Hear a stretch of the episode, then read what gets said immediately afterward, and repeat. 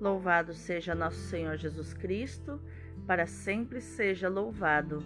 Hoje é terça-feira, 3 de maio de 2022, terceira semana da Páscoa. E hoje é um dia muito especial.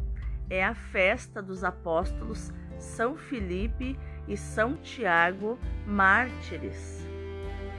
Filipe nasceu em Betsaida e o Evangelho de São João é que nos apresenta dados a respeito de seu santo testemunho. Jesus passou, chamou-o e ele disse sim com a vida. Ele foi canal para que São Bartolomeu também se tornasse discípulo de Cristo. Durante o acontecimento da multiplicação dos pães, Filipe também participou deste milagre, pois foi para Filipe que Jesus perguntou como se faria para alimentar aquela multidão. Na Santa Ceia, o apóstolo Filipe é quem pede a Jesus: Mostra-nos o Pai e isso nos basta. Filipe estava em Pentecostes com a Virgem Maria e os outros apóstolos também. São Clemente de Alexandria nos diz que ele foi crucificado, que honra para os apóstolos morrerem como seu Senhor. Filipe era natural de Betsaida, assim como Pedro e André. O seu nome grego deixa supor que pertencia à comunidade helenista. Foi dos primeiros discípulos a ouvir o chamamento do Senhor: segue-me. Ele pôs-se imediatamente ao serviço do Senhor e, bem depressa, começou a dedicar-se à missão. Segundo a tradição, São Filipe evangelizou a Turquia, onde morreu mártir como eu acabei de dizer, crucificado. São Tiago Menor também foi martirizado por volta do ano 62. Ele que nasceu em Caná, filho de Alfeu, familiar, né, disse primo de nosso Senhor Jesus Cristo, e foi um dos doze apóstolos. Nos Atos dos Apóstolos, nós o encontramos como primeiro bispo de Jerusalém. Tiago recebeu mais de uma visita de São Paulo e foi reconhecido como uma das colunas principais da igreja ao lado de São Pedro e São João. Uma das cartas do Novo Testamento é atribuída a ele, a carta de Tiago.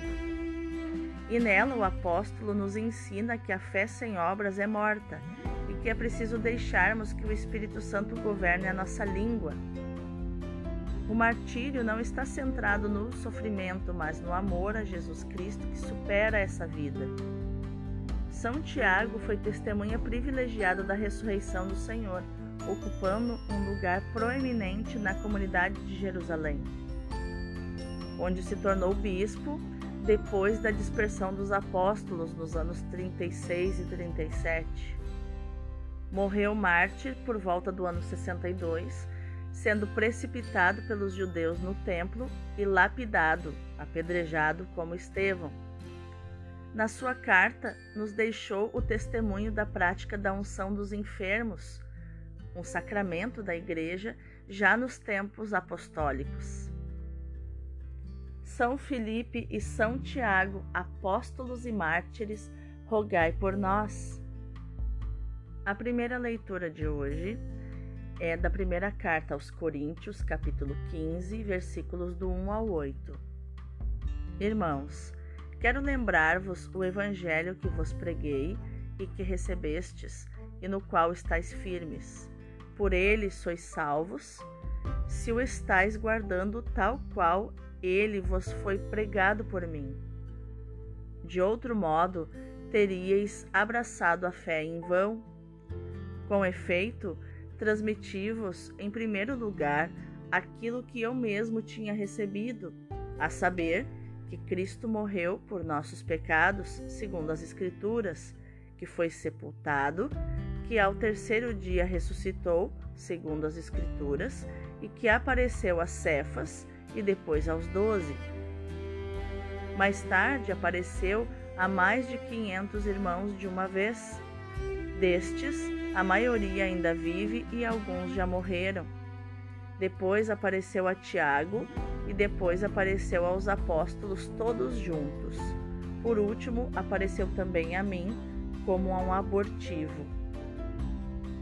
Palavra do Senhor, graças a Deus. O responsório de hoje é o Salmo 18. Seu som ressoa e se espalha em toda a terra. Os céus proclamam a glória do Senhor e o firmamento a obra de suas mãos. O dia ao dia transmite esta mensagem, a noite a noite publica esta notícia. Não são discursos, nem frases ou palavras, nem são vozes que possam ser ouvidas. Seu som ressoa e se espalha em toda a terra, chega aos confins do universo a sua voz. Seu som ressoa e se espalha em toda a terra. O evangelho de hoje é João capítulo 14, versículos do 6 ao 14. Naquele tempo, Jesus disse a Tomé: Eu sou o caminho, a verdade e a vida. Ninguém vai ao Pai senão por mim. Se vós me conhecesseis, conheceríeis também o meu Pai, e desde agora o conheceis e o vistes. Disse Filipe: Senhor, Mostra-nos o Pai, isso nos basta. Jesus respondeu: Há tanto tempo estou convosco e não me conheces, Filipe. Quem me viu, viu o Pai. Como é que tu dizes: Mostra-nos o Pai? Não acreditas que eu estou no Pai e o Pai está em mim? As palavras que eu vos digo, não as digo por mim mesmo, mas é o Pai que, permanecendo em mim, realiza suas obras. Acreditai-me, eu estou no Pai e o Pai está em mim. Acreditai ao menos por causa destas mesmas obras. Em verdade, em verdade vos digo: quem acredita em mim fará as obras que eu faço, e fará ainda maiores do que estas.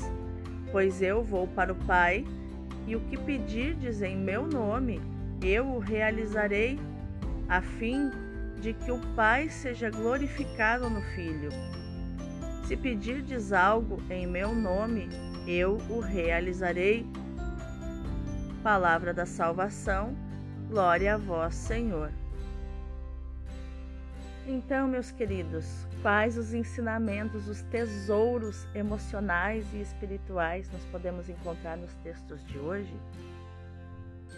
Na primeira leitura, Paulo nos deixa perceber a importância que a tradição tinha nos começos da comunidade cristã. Ele diz: Transmitivos o que eu próprio recebi, isso está no versículo 3. É através da tradição apostólica que chegam até nós as notícias referentes ao evento histórico salvífico da Páscoa do Senhor Através dela, podemos nos ligar ao fluxo salvífico daquela graça. O nosso texto de hoje contém uma profissão de fé que remonta aos primeiros momentos da comunidade cristã. Cristo morreu pelos nossos pecados, segundo as Escrituras, foi sepultado e ressuscitou ao terceiro dia, segundo as Escrituras. Apareceu a Cefas e depois aos doze. Isso está nos versículos do 3 ao 5. Anunciar ao mundo esta boa nova é a missão dos apóstolos e de todos os cristãos. Só pela participação na Páscoa de Cristo os homens podem ser salvos.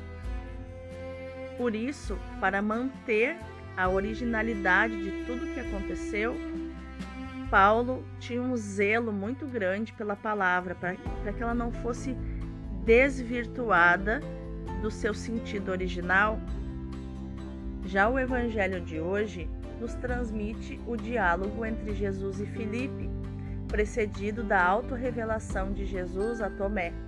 Eu sou o caminho, a verdade e a vida, nos diz o versículo 6, para chegar ao Pai. Repetindo, eu sou o caminho, a verdade e a vida para chegar ao Pai. Jesus também fala a Filipe do Pai. Por meio de Jesus podemos conhecer o Pai.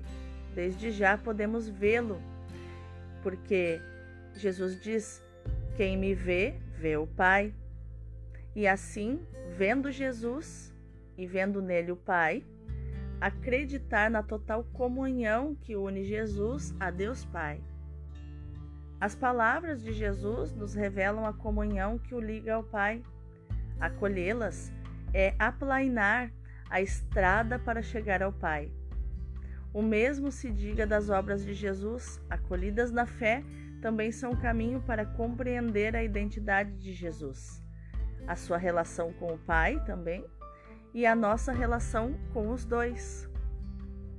Então, dado o contexto das leituras a vocês, agora eu convido você a meditarmos mais profundamente nos textos de hoje. Eu sou o caminho, a verdade e a vida. Ninguém pode ir até o Pai senão por mim, nos diz o versículo 6. Atraindo-nos para Jesus, ninguém pode vir a mim se o Pai que me enviou não o atrair, nos diz João 6,44. O Pai nos revela que para ir para Ele é preciso passar pelo Filho porque o Filho é o caminho, aquele que revela o Pai, aquele que comunica a vida do Pai e conduz até o Pai. No Evangelho, Jesus nos revela o seu coração, o desejo ardente de nos fazer conhecer o Pai e a consciência que tem de ser o verdadeiro revelador do mesmo Pai. Quem me vê, vê o Pai. Como é que me dizes então, mostra-nos o Pai? Não crês que eu estou no Pai e o Pai está em mim? Nos diz Jesus nos versículos 9 ao 10. Em todo homem há um desejo vivo de ver a Deus. Os salmos fazem eco desse anseio profundo. Quando poderei contemplar a face de Deus? Nos diz o Salmo 42, versículo 3. Quero contemplar-te para ver o teu poder e a tua glória, nos diz o Salmo 63, versículo 3. Conhecer alguém por ouvir dizer é pouco. Encontrar-se com uma pessoa, vê-la, dá um conhecimento mais profundo da, dessa pessoa. Abraçá-la, então, coração com coração, sentir as batidas do seu coração nossa, é uma experiência totalmente diferente do que saber que ela existe. Lemos no seu rosto e nos seus sentimentos o seu amor, a sua bondade, tudo o que há de vivo nessa pessoa. É a partir desta experiência humana que nasce em nós o anseio profundo de ver a Deus. O Novo Testamento nos diz que a visão de Deus que nos permite contemplar o invisível é inacessível e, continuando vivos, é possível vendo Jesus, o Filho de Deus, feito homem, imagem do Deus invisível, rosto humano de Deus. Jesus é o revelador do Pai. Este é o seu mistério mais profundo. O Pai está em Jesus e Jesus está no Pai o Pai manifesta em Jesus não só na sua presença no meio de nós, mas também e sobretudo na sua morte e ressurreição. A primeira leitura sugere esta aproximação. Jesus ressuscitado manifestou-se, apareceu. Cristo ressuscitou ao terceiro dia e apareceu a Cefas e depois aos doze. Em seguida, apareceu a mais de quinhentos irmãos de uma só vez, apareceu a Tiago. Em último lugar, apareceu-me também a mim, como a um aborto, ou na leitura, como a um abortivo. Está no, nos versículos 4 ao 8. Jesus ressuscitado mostrou-se e mostrou o Pai. Ele é a mais completa visão de Deus. Quem me vê, vê o Pai, ele diz no versículo 9. É claro que para nós, Jesus ressuscitado não é uma pessoa que se veja como outra qualquer. A nós aplica-se a frase com que João encerra o seu evangelho: Felizes os que creem sem ter visto. Ele nos diz em João 20, 29. A nossa visão de Jesus não é uma visão sensível, mas uma visão de fé. Já vejo com os olhos da fé Eu vejo Jesus com os olhos da fé. Contemplar a imagem de Jesus pode nos ajudar. Então, corrigindo a frase que eu acabei de dizer, eu vejo Deus com os olhos da fé. E aí a visão de Jesus, olhar, ver Jesus pode nos ajudar. Contemplar a imagem de Jesus pode nos ajudar a ver Deus com os olhos da fé. Mas são os olhos do coração que o alcançam. A visão de Deus é uma visão do coração, só se pode ver Deus com o coração, com o coração de Jesus. Antoine Saint-Exupéry, o escritor do livro Pequeno Príncipe, nos diz que o essencial é invisível aos olhos, só se vê bem com o coração. Vamos orar? Mostrai-nos, Senhor, o vosso rosto e seremos salvos. Queremos acolher a salvação contemplando o vosso rosto, paterno e materno, cheio de misericórdia. Contemplando-te, queremos penetrar na ternura do vosso coração. Procuro o vosso rosto, Senhor. Mostrai-me o vosso rosto, a vossa glória, Senhor. Refugie no rosto do vosso Cristo, que tem um rosto humano semelhante ao meu, semelhante ao dos meus irmãos que eu saiba contemplar o vosso rosto também no rosto dos meus irmãos e irmãs, dos que vivem comigo, trabalham comigo, daqueles para quem eu vivo e trabalho. Amém. E agora, meu irmão, minha irmã, que já passamos pelo contexto, né, pelos, estamos agora no, no quarto passo da nossa Lexio Divina, né? Já vimos o contexto, já meditamos mais profundamente, já oramos e agora vamos contemplar o cenário, o pano de fundo das leituras de hoje. Tudo isso que estamos fazendo é orar a palavra, é a Lexio Divina.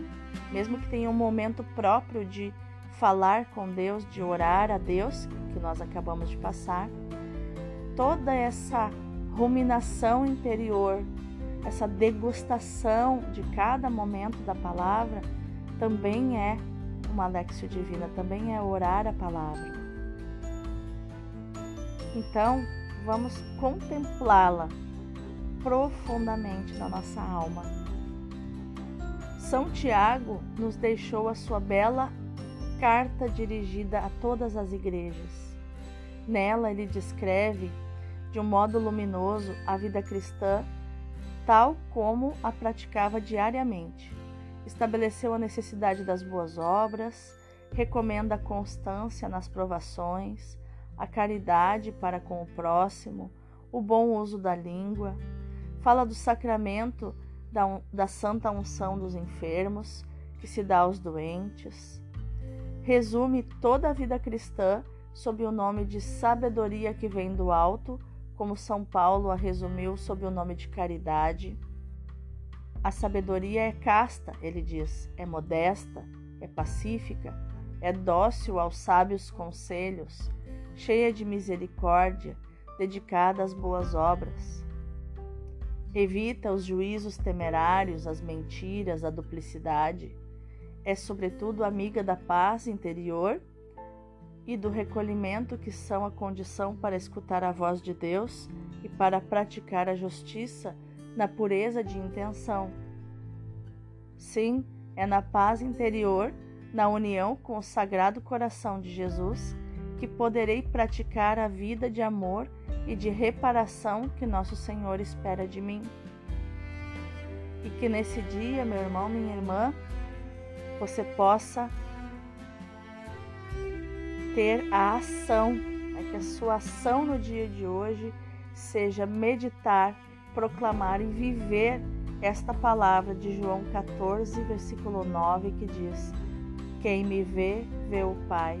Onde o próprio Jesus diz: Quem me vê, vê o Pai. Que hoje você possa, através de Jesus, ver o Pai. Deus abençoe o teu dia.